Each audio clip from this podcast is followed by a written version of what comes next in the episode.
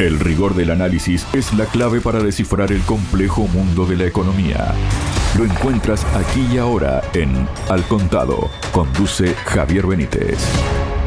Hola, bienvenidos. Les habla Javier Benítez. La Unión Europea decidió emitir deuda conjunta en 2020 para financiar el programa de inversiones más ambicioso de la historia comunitaria, los famosos fondos Next Generation. Sin embargo, ese pasivo se tendrá que devolver a los mercados financieros y no saldrá gratis. Sobre esto y cuestiones vinculadas, voy a conversar junto al analista internacional Eduardo Luque. Eduardo, bienvenido a Radio Sputnik. ¿Cómo estás? Hola, ¿qué tal? Muy bien y encantado de estar aquí como siempre. Muchísimas gracias a ti, Eduardo, por haber aceptado la invitación. Bueno, un estudio del Laboratorio de Ideas Bruegel, de referencia en Bruselas, lo cuantifica a este préstamo, ¿no? Lo que hay que devolver, dice, solo en intereses serían 122 mil millones de euros. De las dos partes del dinero europeo, que contempla transferencias a fondo perdido y préstamos reembolsables para los estados, la primera, es decir, la transferencia fondo perdido, es la única que afecta a las arcas comunitarias. Los créditos, en cambio, deberán ser devueltos por los socios a quienes se le presta el dinero en unas condiciones ventajosas, las mismas a las que la Comisión Europea lo obtiene en los mercados, por lo que no suponen quebranto alguno de las cuentas de Bruselas. Donde la Unión Europea realmente se la juega es en las transferencias. Los 421 mil millones de euros que recibirán los 27 a fondo perdido no caen del cielo sino del mercado, de esa deuda mancomunada que los estados han permitido emitir a la Comisión Europea. La estimación es que a esos 421 mil millones de capital se le acaben uniendo 222 mil millones en intereses, lo que arrojaría un total de 643 mil millones de euros, que se dice fácil, se dice rápido, pero ¿qué consecuencias tiene todo esto, Eduardo, en los estados, pero en el bolsillo del día a día de la gente? Pues es una cosa que ya estamos viendo. Todo esto, eh, además se está haciendo con, con nocturnidad y alevosía, porque sobre estas enormes cifras están van a hipotecar el futuro de la no solo de la Unión Europea, si es que sobrevive la Unión Europea a toda la crisis que la envuelve en este momento, sino que sobre todo van a recaer a espaldas de los estados y a espaldas de los ciudadanos y normalmente más pobres. La idea, en principio, era una inyección de capital privado público, eh, que arrastraría una parte del capital privado, para una remodelación industrial a fondo de, eh, de todo el tejido industrial europeo. Podría haber sido una idea interesante si eh, realmente se hubiera eh, invertido el dinero para eso, ¿no? Pero lo que está pasando en realidad, la experiencia que tenemos, es que los grandes beneficiarios son siempre las grandes empresas de construcción, de infraestructuras o las grandes empresas, las grandes multinacionales. Este dinero está llegando muy poquito, muy poquito a lo que es la economía productiva a nivel de pequeñas y medianas empresas, porque son las grandes ferroviarias, las grandes CIRSAS, eh, estas enormes empresas de inversión, las que se están llevando la parte del león. Y después, con este dinero, se compran y se venden empresas a otros accionistas que las compran a muy bien precio. Es decir, que realmente los estados van a ver muy poco de este dinero y va a redundar muy poco en la, realmente en el crecimiento económico de los países. Es sobre todo un gran proceso especulativo de dinero que va a pagar la población pública, la población, la población europea, quiero decir, y que requiere un control estricto, no del Parlamento, sino sobre el Parlamento, porque no sabemos qué cantidades de dinero se está desviando en fondos de, supuestamente, para reindustrializar los países, que la reindustrialización también es fábricas de armamento y que se está invirtiendo en fábricas de armamento para nutrir al ejército de Ucrania y ahora la crisis en Gaza. Entonces, eh, realmente este dinero que debería servir para infraestructuras, para mejorar el tejido industrial y hacerlo más competitivo respecto a China o respecto a, Estados Unidos, se está invirtiendo en, una parte importante, sospechamos, se está invirtiendo en la guerra y en la destrucción. Y además fábricas que no son, no van a ser europeas, sino que dependen del capital norteamericano y de eh, lo que a Norteamérica le interese, ¿no? Eh, España, por ejemplo, va en los 56 días que llevamos de gobierno en funciones, ya ha invertido más de 16 mil millones de euros en, en armamento, que la mayor parte de este armamento no son para fábricas nacionales, sino que vienen de Estados Unidos y de los países que ponen la tecnología. ¿no? Así que con nuestro dinero, con el dinero de las pensiones, de, de las escuelas, de la sanidad, que se van a recortar y se están recortando ya, estamos alimentando la hoguera de la destrucción. Y todo esto con el beneplácito de la Unión Europea. Eduardo, y en este escenario, por si fuera poco, ¿no? Europa afronta en la actualidad un escenario económico complejo porque están apareciendo síntomas de que la región podría haber entrado ya en una recesión.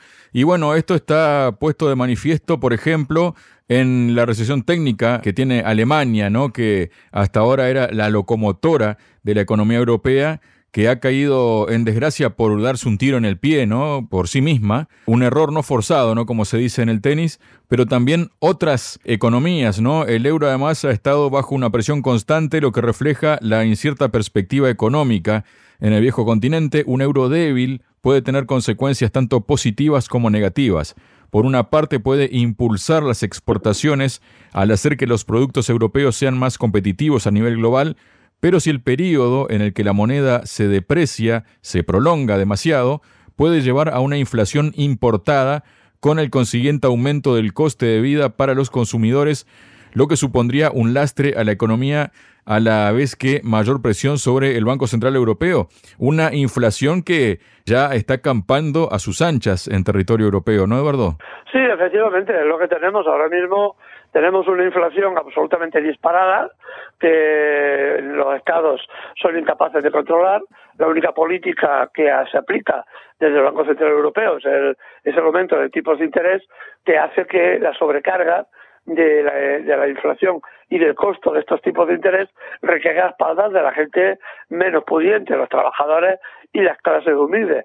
Así que, por un lado, como decíamos, la inflación es el impuesto a los pobres estamos viendo cómo la Unión Europea está dispuesta a, hacer cargar y recaer este impuesto a espaldas de los, de los más débiles, sin que además se produzca un cambio en la tónica productiva. Ahora sabemos que Alemania está en una recesión no técnica, ha entrado en una recesión con alto nivel de inflación y es lo que los eh, lo que los economistas eh, definen como estaflación, que es el peor escenario para la economía posible. Pero como es Alemania, eh, se está evitando esa palabra, esa la palabra, puesto que es un anatema prácticamente para los economistas neoliberales. Pero estamos ya en un periodo de estaflación, es decir, eh, inflación alta con decrecimiento o crecimiento negativo, como es en el caso de Alemania, como ya he dicho. Alemania su crecimiento negativo arrastrará, ya lo está haciendo, en Bélgica, en los Países Bajos, está haciendo que la economía, el PIB, se contraiga y eh, se está reduciendo el PIB en el resto de la Unión Europea. Así que dentro de muy poquito veremos cómo esta cuestión, la de eh, la de caída del, del crecimiento económico por debajo o limitándose al cero, será el pan nuestro de cada día. Así que es un escenario eh, realmente complejo. Eduardo, ahora que justo has mencionado a Alemania, ¿no? De temas complejos, ¿no? Que está viviendo este país europeo. La cuestión es que el canciller de Alemania, Olaf Scholz, sigue copando los titulares en las últimas horas en el panorama internacional, esta vez a costa de la inmigración ilegal. En una entrevista con el medio alemán Der Spiegel, Scholz ha levantado polémica al asegurar que Alemania tendrá que deportar gente a gran escala para hacer frente a la escalada de inmigrantes que están llegando al país germano en los últimos tiempos. Este exceso de inmigración ilegal ha causado, en palabras del canciller Scholz, una situación de inseguridad en Alemania. Según el máximo mandatario del país, la solución a los males que vive Alemania sería deportar a gran escala a los que no tienen derecho a permanecer. Pide celeridad en el proceso, ya que Scholz cree que Alemania debe deportar más y más rápidamente. Y esto abre un paréntesis, Eduardo, ¿no? Al comentario para recordar lo que ocurrió en el año 2015, ¿no? Cuando la entonces canciller alemana Angela Merkel abrió las puertas de par en par a su país, Alemania, y también pidió a los demás países europeos para el ingreso de refugiados y de inmigrantes ¿no? que provenían de Medio Oriente y también de África, de lugares en conflicto. Recordemos todo lo que pasó. Una medida también de Angela Merkel que se enmarcaba en el hecho de que tal vez su economía siguiera floreciendo a costa de que los empresarios pudieran contratar mano de obra barata, ¿no? Con estos inmigrantes que estaban ilegales. Ahora resulta que Scholz, en un momento en que tiene una imagen que está en caída sin vuelta, parece, quiere dar un, un discurso, un mensaje que se acerca mucho a los que da la ultraderecha en Alemania, tal vez para rascar algunos votos desde esos sectores de la población que está descontenta ¿Cómo nos puedes analizar todo esto, teniendo en cuenta lo de Angela Merkel en aquel entonces y lo de Scholz con el actual contexto político y económico de Alemania, Eduardo?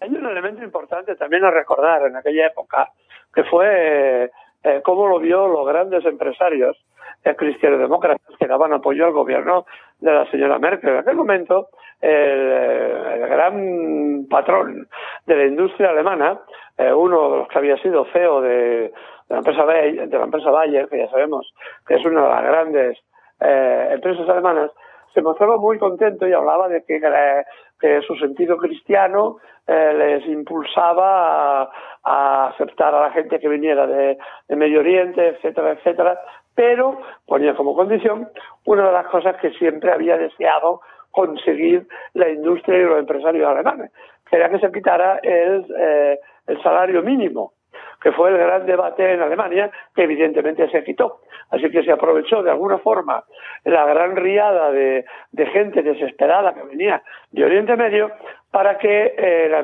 las empresas alemanas multiplicaran sus beneficios a costa de bajar los sueldos. Entonces fue el gran, eh, el gran eh, digamos, impulso de la industria alemana a costa de la inmigración. ¿no? Esto fue la otra parte que nos explica y evidentemente no se quiere explicar nunca. Esto es lo que impulsó realmente el, desarrollo y, y, la pujanza económica desde entonces hasta el inicio de la guerra en Ucrania. ¿no? Ahora tenemos el problema, ahora Alemania tiene eh, un problema mm, de primer orden, igual que lo tiene, por ejemplo, España o Italia. ¿no? España ha recibido en las últimas horas, eh, está recibiendo oleadas de cayucos, de, embarcaciones car cargadas de, miles de, personas, eh, incluso 700.000 personas diarias, lo cual es una sobrecarga también para las Islas Canarias, que es donde están llegando ahora, ¿no? O igual en el caso de Italia, ¿no?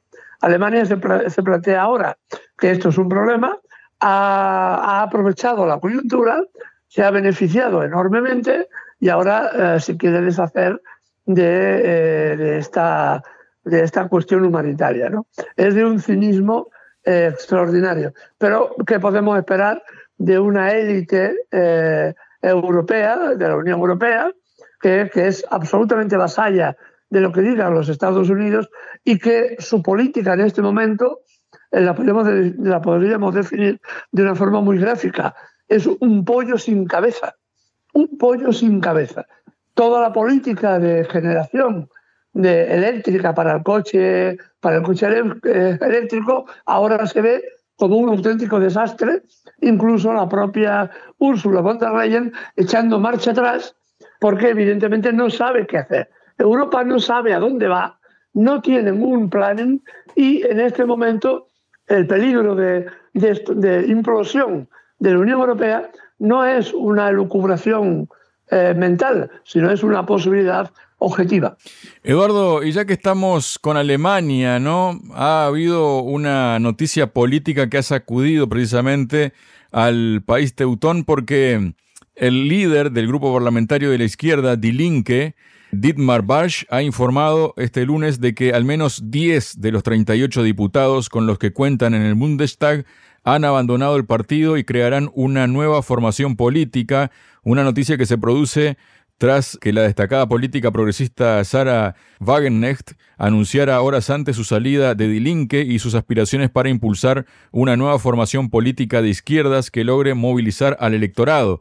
Según ha informado Barsch, los parlamentarios que han anunciado su salida del partido quieren, sin embargo, seguir formando parte del grupo parlamentario, una cuestión que Die Linke decidirá de forma soberana y tranquila.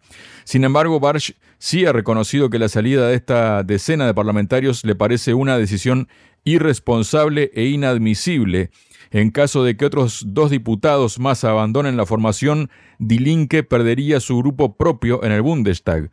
Wagenknecht ha argumentado que ha tomado la decisión de abandonar Die Linke al considerar que ya no moviliza a su electorado, considerando así el progresismo está en riesgo de perder músculo en las instituciones germanas. La diputada progresista ha anunciado que aspira a presentarse a las tres elecciones estatales de Alemania de cara al año que viene en los estados de Sajonia, Brandenburgo y Turingia, con lo que planea fundar el nuevo partido a comienzos de 2024, pero es lo interesante de esto es la postura que tiene esta política frente a determinados temas que no coinciden con la idea europea, Eduardo. Sí, es una rara avis en cuanto que había sido, además es la persona más reconocida del grupo de Die Linke, incluso en sectores por las encuestas, si no hacer caso a las encuestas, a sectores de la AfD, es decir, del partido más ultraderecha, más ultraderecha alemán, ven con, eh, están huérfanos de una propuesta alternativa a, lo que está pasando, al declive de Alemania, y hay muchos electores que la única propuesta que han encontrado es la propuesta de la extrema derecha. Pero las encuestas están diciendo que un porcentaje muy importante de esta población, que no son de mentalidad reaccionaria, eh, ven con muy buenos ojos que eh, Sara se presente como futura canciller o se presente a las elecciones y cree un partido eh, que tenga una raíz de izquierdas, pero que sea sobre todo y que pida y que desarrolle una cosa que es elemental, la soberanía nacional.